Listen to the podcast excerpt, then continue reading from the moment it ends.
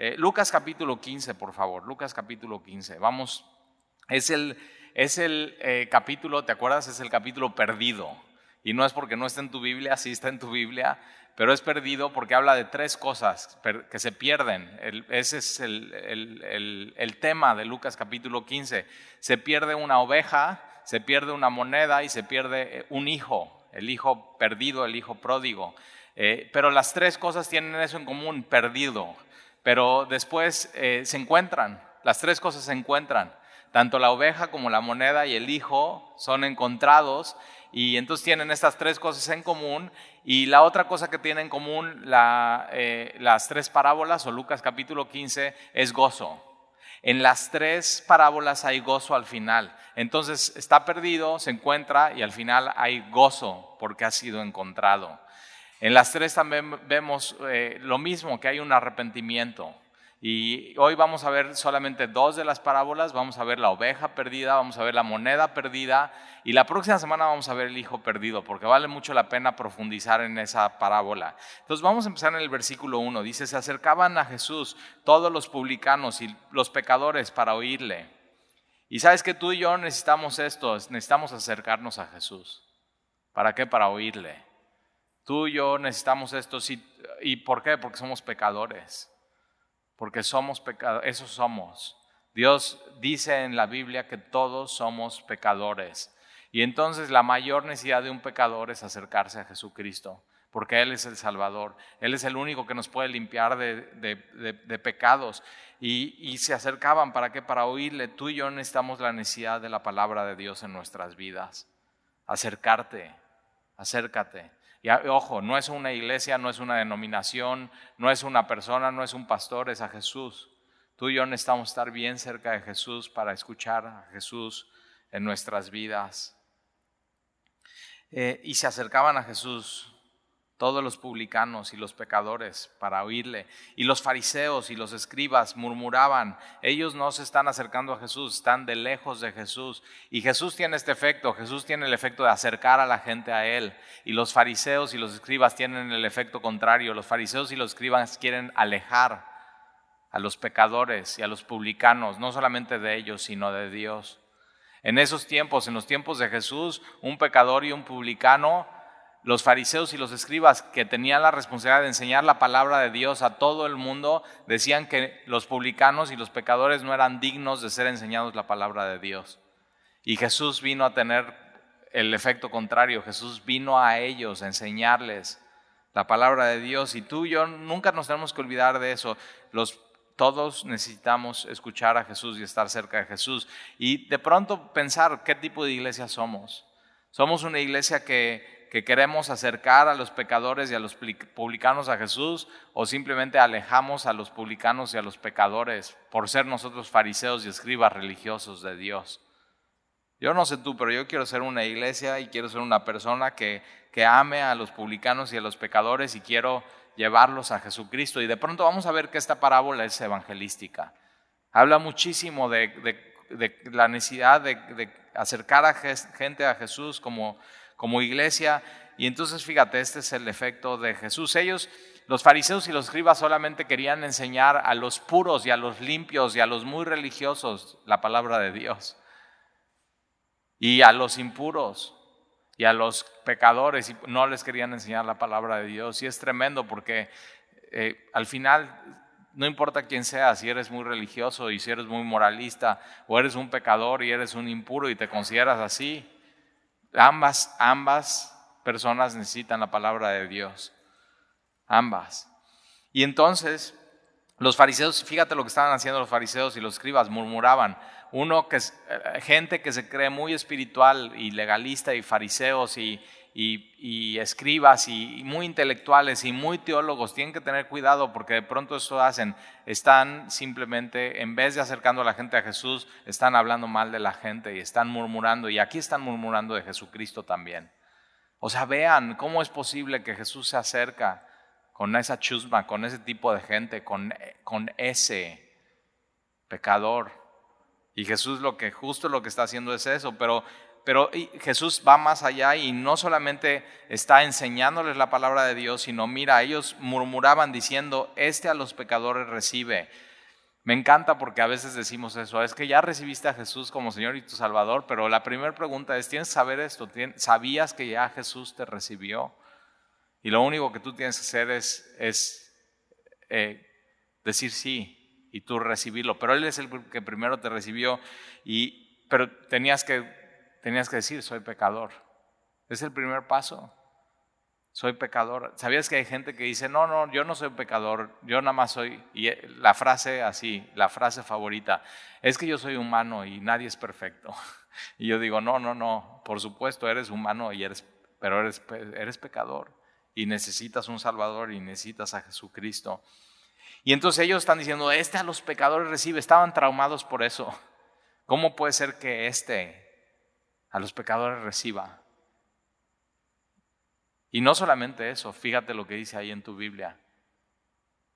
Y come con ellos. ¿Cómo es posible? O sea, comer en los tiempos de Jesús era que solamente lo, solamente lo hacías con, con los que más intimidad tenías. Y de pronto no solamente Jesús está enseñando la palabra de Dios a los pecadores y a los publicanos, sino está teniendo intimidad con ellos. ¿Y sabes qué? No solamente los publicanos y los pecadores necesitaban tener intimidad con Jesús, sino lo que no se dan cuenta los fariseos y los escribas es que ellos también tenían necesidad de tener intimidad con Jesús, pero, pero no, está, o sea, lejos, lejos de, lejos de Jesucristo. Algunas personas dicen, no, bueno, es que yo quiero ser como Jesús y entonces me la voy a vivir comiendo con publicanos y pecadores. y yo digo, sí está bien, pero ojo, ¿eh? Ojo, ojo, ojo, ojo. Tú no eres Jesús. Punto número uno, tienes que tener cuidado. Y número dos, Jesús, cuando come con ellos, Jesús nunca se convierte a ellos, sino Jesús lo que está tratando de hacer y logrando es que ellos se conviertan a Jesucristo. Entonces tienes que tener mucho cuidado. Y Jesús, acuérdate, comía con ellos, tenía intimidad con ellos, pero Jesús seguía. Y, terminaba y decía, sígueme. Y quien se quería quedar en esa comida, se quedaba. Y quien no, seguía a Jesucristo. Muy importante ese, concepto. Normalmente esta, eh, la parábola de la oveja perdida la usa gente eh, que, o sea, que toma esta parábola como un pretexto para varias cosas. Una de ellas es, pues yo me la puedo pasar con pecadores y publicanos porque ve Jesús, ¿no?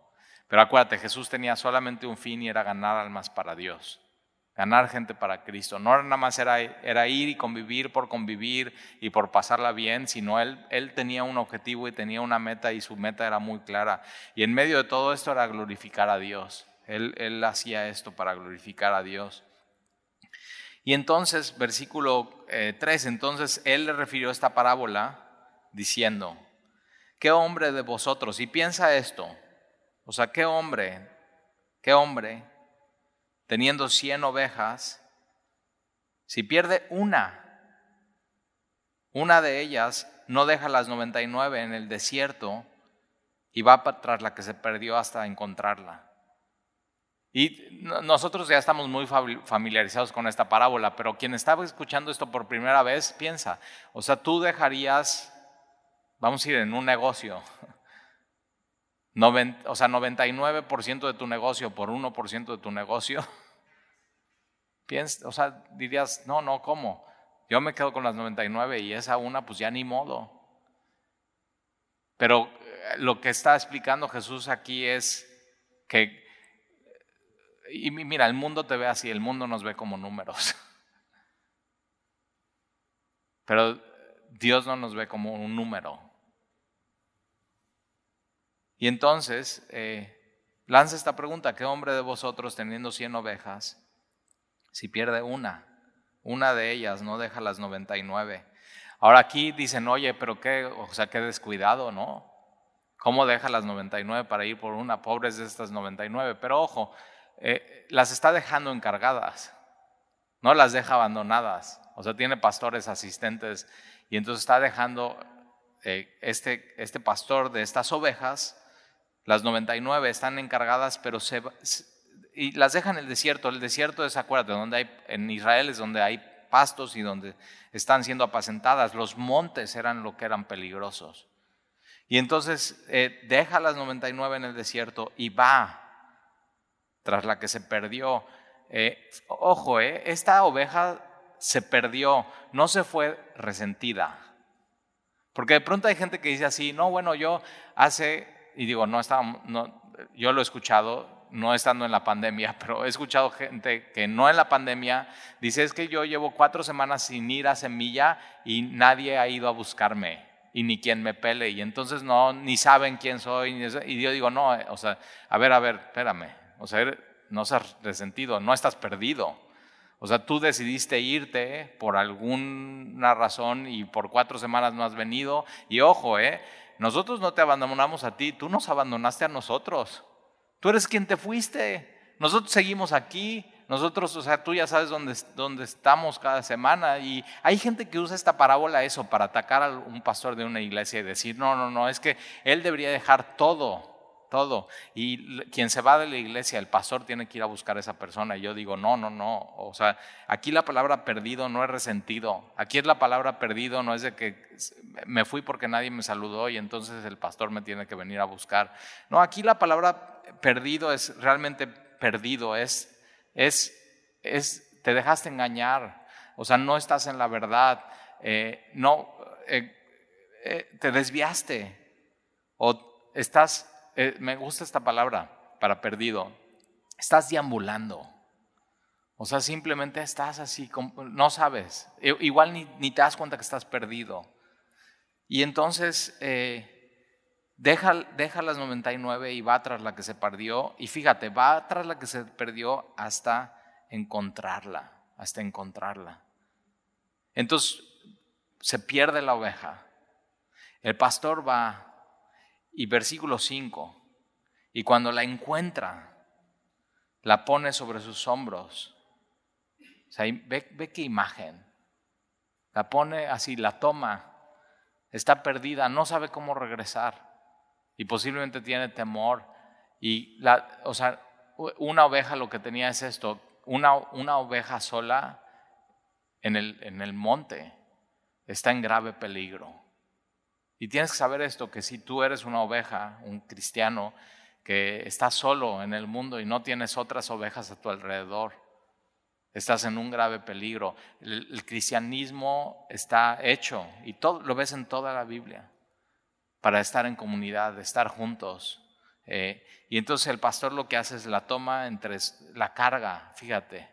Primero la tiene que poner en su, en su pecho, en su seno el pastor. Y ahí la tiene que cargar y la tiene que poner arriba de él y la va cargando de regreso. El pastor carga con la oveja. Fíjate que ahora cuando está hablando esta parábola, no está hablando de un pastor de una iglesia, está hablando de, de Jesús. Eso es lo que hace Él con nosotros. Él es nuestro, nuestro buen pastor y nosotros somos ovejas de su, de su prado. Eh, y la pone sobre, y fíjate, gozoso. El pastor está gozoso. A veces pensamos en Dios como un viejito gruñón que siempre está enojado por lo que hace la humanidad. Y no, o sea, en Dios hay gozo. ¿Y, y cuándo se goza? Cuando, cuando alguien que está perdido es encontrado. Gozo. Y al llegar a casa, versículo 6, al llegar a casa, reúne a sus amigos y vecinos diciendo, gozaos conmigo. Fíjate, y una de las cosas que a mí más me da gozo ¿no? en, la iglesia y lo que hace la iglesia es, ese evangelismo, es cuando, cuando alguien está perdido, es encontrado por Dios y decide seguir a Jesucristo. Para mí no hay mayor gozo, pero fíjate, mi, gozo en eso solamente es un reflejo de Jesús, de lo que pasa en el cielo, del gozo de Dios. Y solamente estoy reflejando ese mismo gozo de mi Señor cuando Él salva a alguien. Y entonces reúne a sus amigos y vecinos diciéndoles, gozaos conmigo porque he encontrado, un... fíjate, subraya eso, mi oveja. o sea, no porque se haya perdido no era suya, siempre ha sido suya. Tú aunque estabas perdido, siempre, o sea, tú ya habías sido escogido por, por Dios. Ya era suyo. Nunca dejaste de ser. O sea, simplemente lo que pasó con tu vida es que te desviaste de la verdad, te dejaste engañar por la mentira y empezaste a deambular por este mundo siguiendo la corriente de este mundo. Pero siempre así, mi oveja, me encanta, o sea, ves este toque de ternura en la historia de Jesucristo, mi oveja. Es mi oveja que se había perdido, pero eh, ojo, ya, ya la encontré, ya ha sido encontrada. Ahora, la oveja no se podía encontrar sola, la oveja no podía regresar por sí misma. La oveja lo único que hacía, entre más caminaba, se alejaba más, se perdía más. Por eso la necesidad de, del pastor, que la va a salvar y la va a rescatar y deja absolutamente todo para ir por ella. Tienes que saber que Jesús dejó el cielo y dejó la gloria para venir a salvar lo que se había perdido. Versículo 7. Os digo que así habrá más gozo en el cielo. En el, en el cielo va a haber esto, gozo. Está lleno de gozo, está lleno de la gloria de Dios. Os digo que así habrá más gozo en el cielo por uno, uno, uno, uno, uno, uno. A veces dicen, bueno, ¿qué es una persona? Y yo veo en este mundo despiadado, de pronto ya no le ponemos el, valor a las personas que, hay en el valor que hay en el cielo por las personas. Y fíjate, aquí por un pecador, gozo por un pecador que se arrepiente. Ahora, dice Talí, pero espérame, una oveja no se arrepiente. O sea, una oveja es una oveja, sí, pero fíjate, una oveja no se arrepiente, pero tú sí te tienes que arrepentir cuando Dios te encuentra. Es necesario un arrepentimiento profundo cuando Dios llega a tu vida y te encuentra y te das cuenta, estaba perdido, necesitaba a Dios en mi vida y no lo tenía. Estaba engañado, estaba deambulando, me había desviado por completo de la verdad. Entonces Jesús dice, os digo que así habrá más gozo en el cielo por un pecador que se arrepiente que por 99 justos que no necesitan de arrepentimiento. Y estos son los fariseos y los escribas. No es que no necesitan arrepentimiento, es que ellos creen que no necesitan arrepentimiento. Ellos se creen justos, pero la Biblia dice que no hay nadie justo, que todos nos hemos descarriado como ovejas. Y de pronto Jesús está diciendo, realmente estas 99 ovejas son estos escribas y fariseos. Mira, vamos por favor a, eh, Isaías, ahí casi a la mitad de tu Biblia, Isaías 53, por favor. Y es muy importante este punto, Isaías 53, para poder darle más colorido a esta parábola. Isaías 53. Isaías 53. Los escribas y los fariseos les daba coraje cuando un pecador se arrepentía y se quería acercar a Dios. Como si ellos tuvieran el monopolio del acercamiento a Dios como si por ellos, por su justicia y por cumplir los mandamientos y poner, por tener la Torah, como si por eso simplemente ellos, ellos serían los únicos que se podrían acercar a Dios. ¿Y qué es lo que pasa? Lo contrario con Jesús y con el cielo. Cuando un pecador se arrepiente, gozo, no coraje, gozo. Los, eh, los rabís del tiempo de Jesús enseñaban que cuando un pecador era destruido, escucha bien esto, ¿eh? que cuando un pecador era destruido, había gozo en la presencia de Dios. Tan alejado del Evangelio. Y si quieres anotar Ezequiel 33, 11, dice, digo yo, está hablando Dios, digo, digo yo, vive Jehová que no quiero la muerte del impío. Dios no quiere que nadie perezca, Dios no quiere que nadie se muera sin esperanza y sin Dios. Eh, digo yo que no quiero la muerte del impío, sino que se vuelva el impío de su camino y que viva. Y de pronto en, en Ezequiel 33 Dios está clamando y dice, volveos, volveos de vuestro malo camino. Dios los está llamando y le está diciendo, sígueme, sígueme, sígueme, sígueme. Estás perdido, Te he encontrado y ahora necesitas arrepentirte. Dios les llama. Y entonces Isaías capítulo 53, mira lo que dice versículo 6. Todos nosotros nos, nos descarreamos como ovejas. Y entonces los fariseos y los escribas dicen, no, no, nosotros no nos hemos descarriado. Y Jesús está diciendo, no, o sea, ustedes no necesitan arrepentimiento porque se creen justos, pero están, están perdidos, están perdidos, que no se dan cuenta que están perdidos. Ese es el peor estado, estar perdido. Todo el mundo sabe que todo el mundo sabe a tu alrededor que estás perdido y tú no te das cuenta que estás perdido. Completamente perdido creer que no necesitas a Dios y creer que no necesitas a Jesús y que no necesitas su justicia es pensar que por tu justicia puedes acercarte a Dios. Y está completamente alejado del Evangelio. Isaías 53, 6, todos nosotros nos descarriamos como ovejas, todos, no algunos.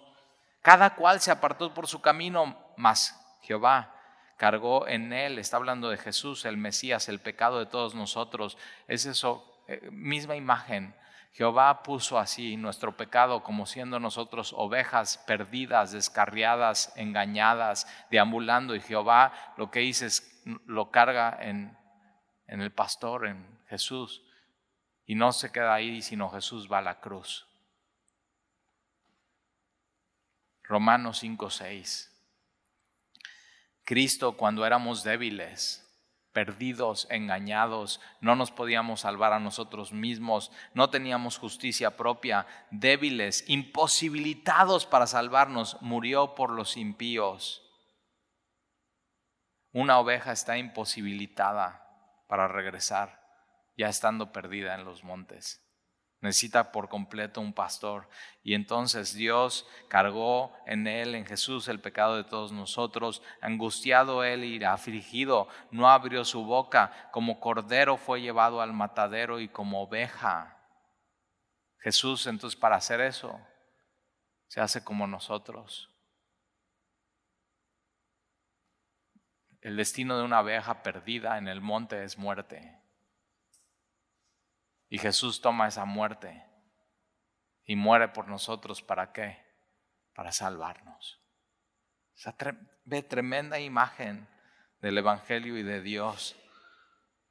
Afligido y angustiado no abrió su boca, como cordero fue llevado al matadero, como oveja delante de sus trasquiladores enmudeció, no abrió su boca, ahora sí tenía que decir, pero no dijo nada. Tomó nuestro pecado y murió por nosotros. Mira lo que dice eh, Isaías, eh, versículo 1, Isaías 53, 1. ¿Quién ha creído a nuestro anuncio? ¿Cuál? El Evangelio. ¿Y sobre quién se ha manifestado el brazo de Jehová? Subirá cual renuevo delante de él y como raíz de tierra seca. No hay parecer en él ni hermosura. Le veremos más inatractivo para que le decíamos, despreciado y desechado entre los hombres varón de dolores, experimentado en quebranto y como que escondimos del rostro, fue menospreciado y no lo estimamos. Ciertamente llevó él nuestras, nos cargó, él llevó nuestras enfermedades, sufrió nuestros dolores. Nosotros le tuvimos por azotado, por herido de Dios y abatido, mas él herido fue por nuestras rebeliones. Molido por completo por nuestros pecados, el castigo de nuestra paz fue sobre él y por su llaga fuimos nosotros curados. Vamos a regresar a Lucas. Lucas capítulo 15. Acuérdate, Mateo 18, 11, el Hijo del Hombre no ha venido, para, ha venido a salvar para lo que se había perdido. Eh, pero primero tienes que creer en esto, tienes que creer que estás perdido. Tienes que aceptar que estás perdido para poder creer en Jesucristo como Salvador de los perdidos. Es muy importante eso. Lucas capítulo 15, versículo 7. Os digo que así habrá más gozo en el cielo por un pecador que se arrepiente que por 99 justos que no necesitan el arrepentimiento. Versículo 8. ¿O qué mujer que tiene 10 dracmas? Los dracmas son las moneditas más, más pequeñas de plata que se usaban en esos tiempos. Eh, no, sé, para nosotros sería una monedita como de no sé, la más pequeña, la más insignificante.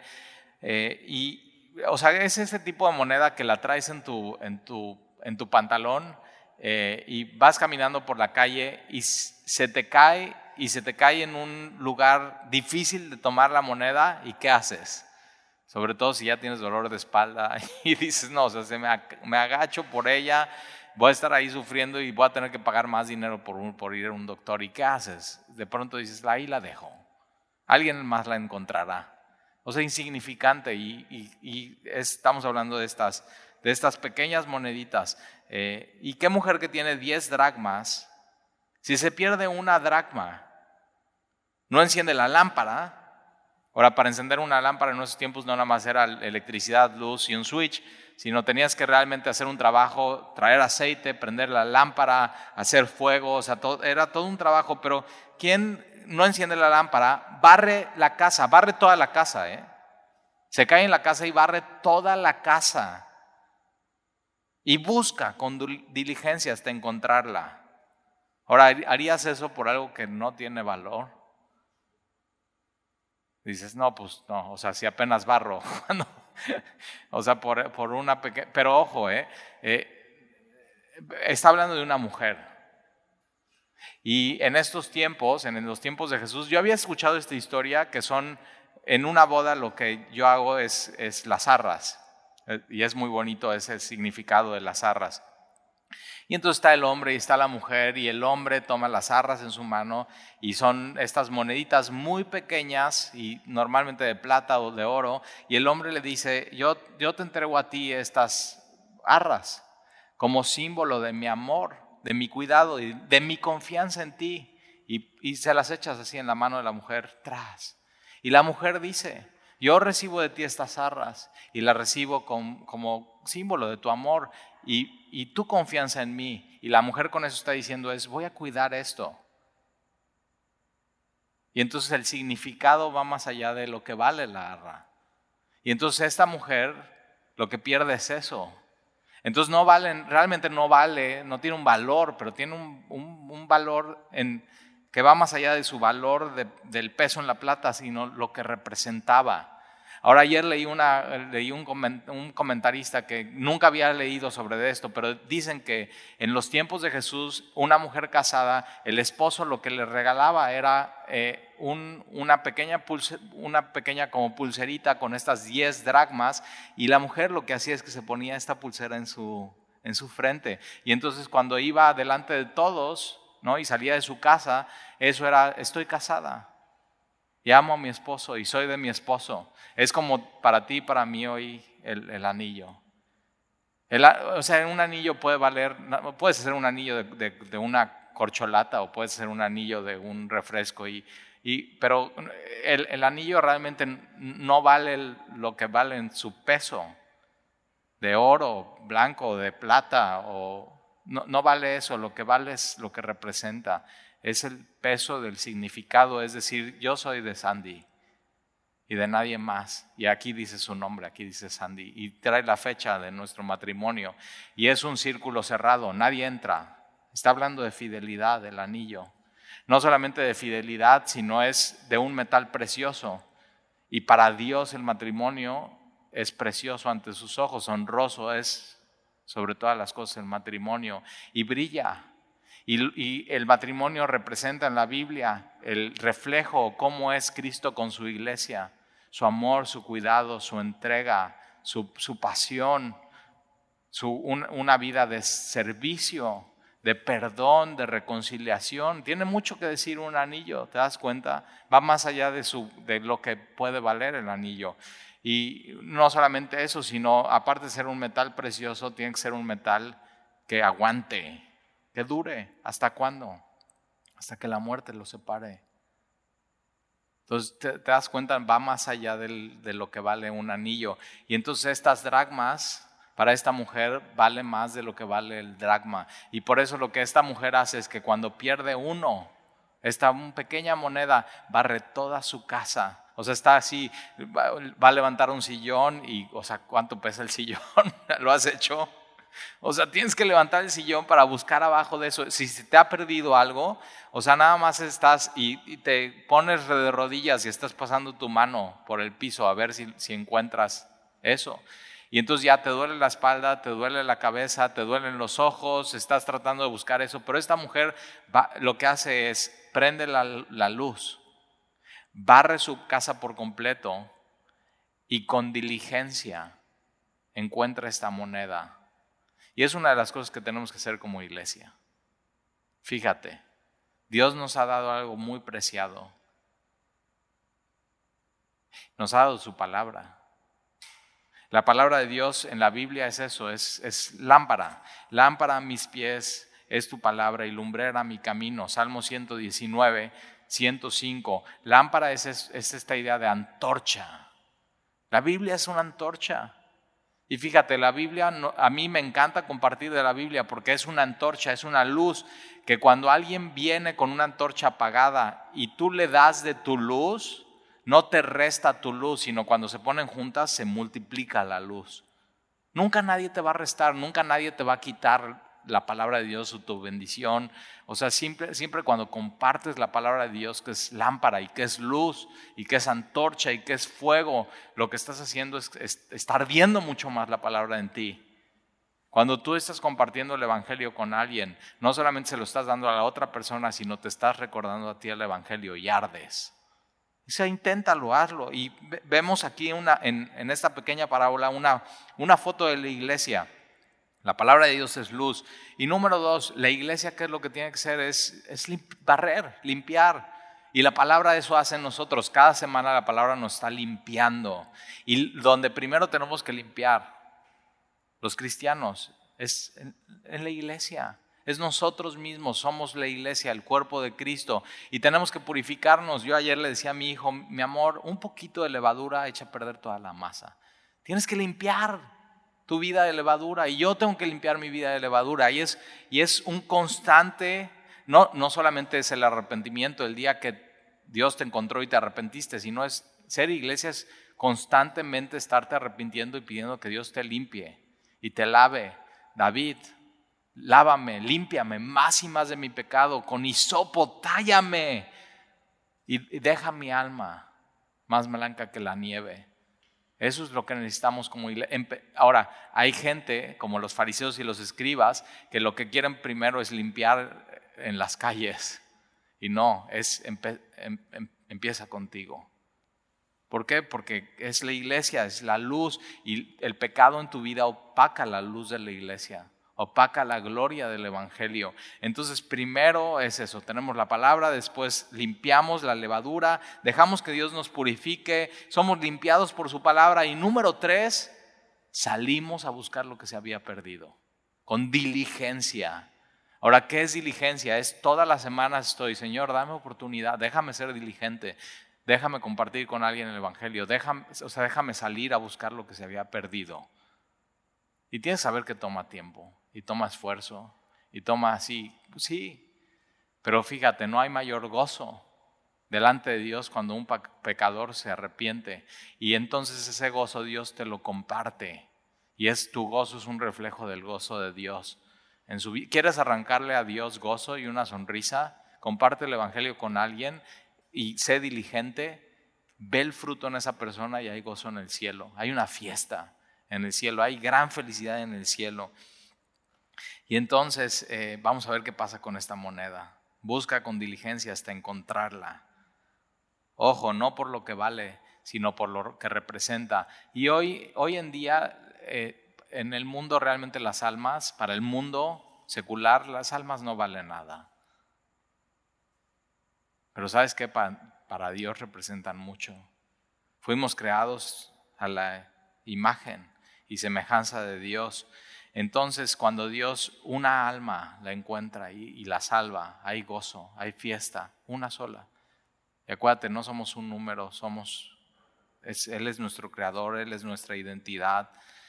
Eh, ¿Por qué te digo que para el mundo es eso? Es, no tiene valor, un alma no tiene valor. Nada más hay que ver el número de los abortos en, el mundo. Métete. Eh, World Meter, o sea, el medidor del mundo, ahí en Google. Es más, es donde, donde tiene mucho éxito esta página porque todo el mundo está viendo cuántas personas infectadas hay del coronavirus y cuántos muertos. Y ahí todo el mundo está compartiendo esa información, pero nadie se mete a ver la información de todo lo demás en el mundo. Y entonces ahí te das cuenta que, que fíjate, ¿sabes cuántas personas han muerto de COVID este año? 881 mil personas muertas de COVID. Pero ¿sabes cuántos abortos ha habido este año? Chécalo. Y te vas a dar cuenta cómo el, mundo, para el mundo las almas no hay valor. ¿Sabes cuántas personas han muerto por fumar? Tres millones y medio de personas este año por fumar y el cigarro les afecta, les da cáncer y mueren. Y de pronto estamos aterrados por el, y sí, está bien, sí, sí, sí. Toma precauciones, ponte tu cubrebocas, ponte tu gel. Pero a ver, ¿por qué no te aterras por las otras cifras? Abortos, por fumar. ¿Sabes cuántas personas han muerto este año por tomar alcohol? 1.7 millones contra 800 mil de COVID. ¿eh? ¿Y dónde está entonces todos los, o sea, dónde está ese, aterrados por todas estas, personas que mueren? ¿Dónde estamos aterrados como humanidad por todos los abortos que se cometen? Y te das cuenta, entonces Dios con esta parábola está diciendo, sí, para el mundo puede ser un alma insignificante, pero para mí lo que representa, o sea, es poner la luz, gastar en aceite, barrer toda la casa, ser diligente hasta encontrarla. Ahora, en esta parábola tiene, o sea, tiene dos cosas similares. Número uno es que la oveja no está donde tiene que estar, la moneda no está donde tiene que estar. Están perdidas. Y tienes que saber esto, la oveja, la oveja tiene que estar con el pastor. La moneda tiene que estar con la mujer.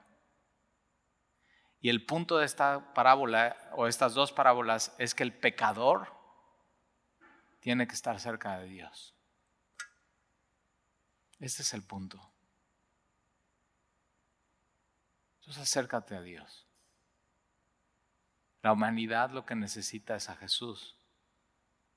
Como Señor, como Salvador. Y, y, no solamente eso, sino acercarse realmente a Él y tener esta intimidad con Jesús oírle, oír su voz.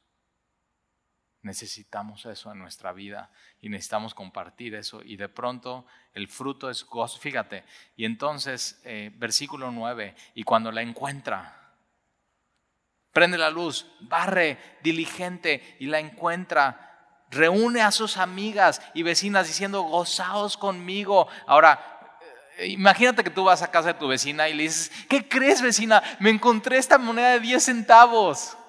Gózate con... Y la vecina va a decir, no representa nada.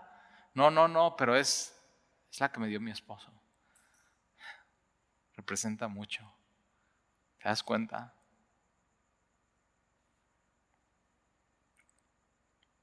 Y reúne a sus amigas y vecinas diciendo, gozaos conmigo porque he encontrado el dracma. ¿De quién era? Siempre fue de ella. Y no porque se hubiera perdido dejó de ser de ella. Y siempre hemos sido de Él. Siempre hemos sido de Dios. Él es nuestro creador. Porque he encontrado la dracma que había perdido, pero era mía. Así os digo que hay gozo delante de los ángeles de Dios. Hay veces que dicen, ¿no? Que así, me encantan esas cositas, así digo, ah, qué chistosos somos los cristianos. Que cuando un pecador se arrepiente, los ángeles se ponen felices. Y yo digo, no estás leyendo bien tu Biblia. Mira, ¿qué dice ahí? Hay gozo, no en los ángeles, dice delante de los ángeles. Ahora, cuando estudiamos Apocalipsis, ¿te acuerdas de Apocalipsis? El trono, los colores, el arco iris, la canción, Santo, Santo, Santo, el alfa y el omega, el principio y el fin, el que era, el que ha de venir y quienes están delante de Dios. los serafines y los ángeles. Y entonces lo que está diciendo aquí es que delante de Dios, delante de los ángeles, está qué? Está el rostro de Dios y ahí hay gozo. Mira, cuando tú te diste cuenta que estabas perdido porque Dios te encontró y te arrepentiste, Dios se gozó.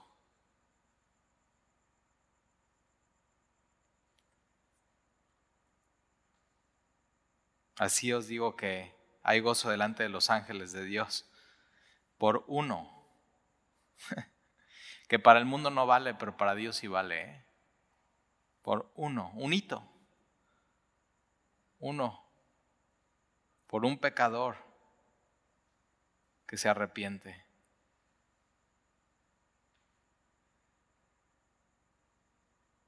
Y otra vez, en ambos casos, la oveja necesita, o sea, tienes la oveja y la moneda perdidas. La oveja necesita al pastor, la mujer, su moneda, juntos, intimidad, no se pueden separar. Y el pecador a Dios. El pecador necesita, necesitamos tremendamente, tremendamente a Dios. Oramos.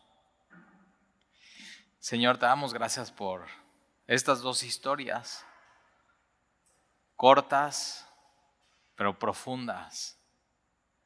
Y te damos gracias, Señor, porque eh, pones el valor y lo que representa un alma en el contexto adecuado. Cuando miles de almas perecen, Señor, sin ti, y de pronto pones en nosotros como iglesia la necesidad de arrojar luz en este mundo donde hay tinieblas, de limpiar primero la casa, nosotros, Señor, como iglesia y nuestros cuerpos y nuestros miembros y nuestra mente y nuestras palabras, ser purificados, santificados por ti, para que entonces salgamos como iglesia a buscar lo que se había perdido y ser diligentes. Ayúdanos, Señor, a ser diligentes, sabiendo que es, eh, o sea, es trabajo, evangelismo, ganar almas, pero sabiendo que el fruto es gozo en el cielo. Y qué increíble pensar que nosotros aquí en la tierra como iglesia podemos desatar algo en el cielo. Gozo, Señor, cuando un uno, uno, uno, uno se arrepiente. Y Señor, gracias porque nos recuerdas que una moneda no se puede arrepentir, una oveja no se puede arrepentir, pero tú sí exijas al hombre arrepentimiento. Y cuando pides arrepentimiento, lo único que estás diciendo es, te amo, ven y acércate, sígueme. Y es una invitación a estar en intimidad contigo. Y te damos gracias, Señor. Y danos un corazón completamente alejado de los fariseos y los escribas que querían destrucción para los pecadores. Danos tu corazón, Señor. Danos el corazón de tu Hijo Jesús. Danos gozo cuando alguien se arrepienta. Y nunca, Señor, nos des gozo cuando alguien muera sin ti, nunca. Porque tú no quieres la muerte del impío, sino tú quieres que todos vuelvan a ti y que vivan. Porque en ti está la vida eterna, en ti está el perdón de pecados. Señor, gracias por tu amor y por tu bondad. Y te pedimos, Señor, que te glorifiques y que nos uses como iglesia te lo pedimos en el nombre de Jesús. Amén.